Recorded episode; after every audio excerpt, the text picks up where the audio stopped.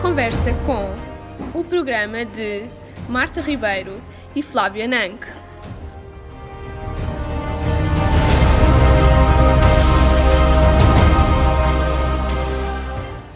Boa tarde, estamos aqui os presentes com Lauriel Paes Montovan, tenho 17 anos, veio do Brasil.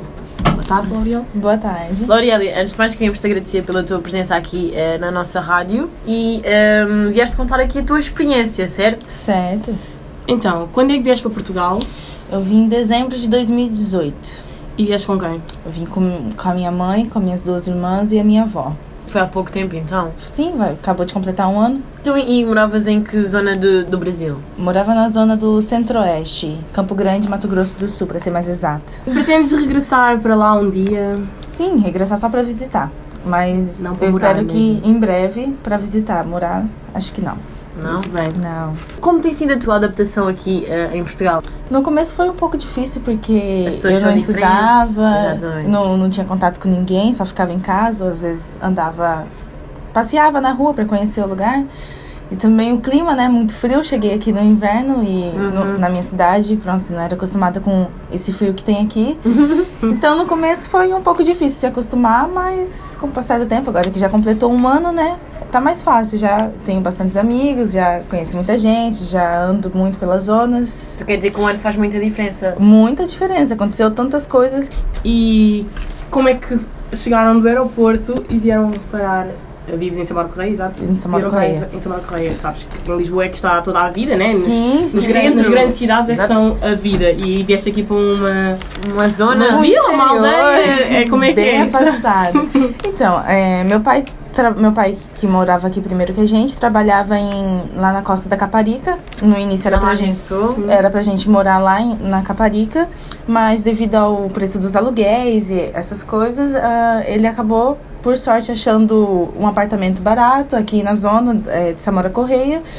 E como tinha escola, eh, eh, en- entre aspas, próximo e tinha tudo ali próximo, mercado, essas coisas, ele acabou optando por morar lá mesmo, então viemos pro Exatamente. interior. Já visitaste a capital de Portugal? Já, sim, algumas vezes. Mas como eh, no Natal, por exemplo? Não, na- não, não foi em datas comemorativas. Foi mesmo assim, antes, antes de eu Ir entrar na à Baixa, escola. ao Terreiro. Não, já fui ao, ao Baixeado, Hum. ao Colombo, a, a Belém. Belém? Uhum, Yeah. Sim, Belém. sim. Pois é, esses, esses lugares. E do que é que mais sentes falta? Do Brasil, Sim. eu sinto falta dos, me- do- dos meus familiares, obviamente. Sinto falta também do... Das coisas que a gente fazia lá, dos hobbies que eu tinha lá, de passear e nos lugares que eu conhecia, essas, essas coisas que eu era acostumada a fazer, por exemplo, aos finais de semana, e principalmente falta da comida brasileira, né? Claro.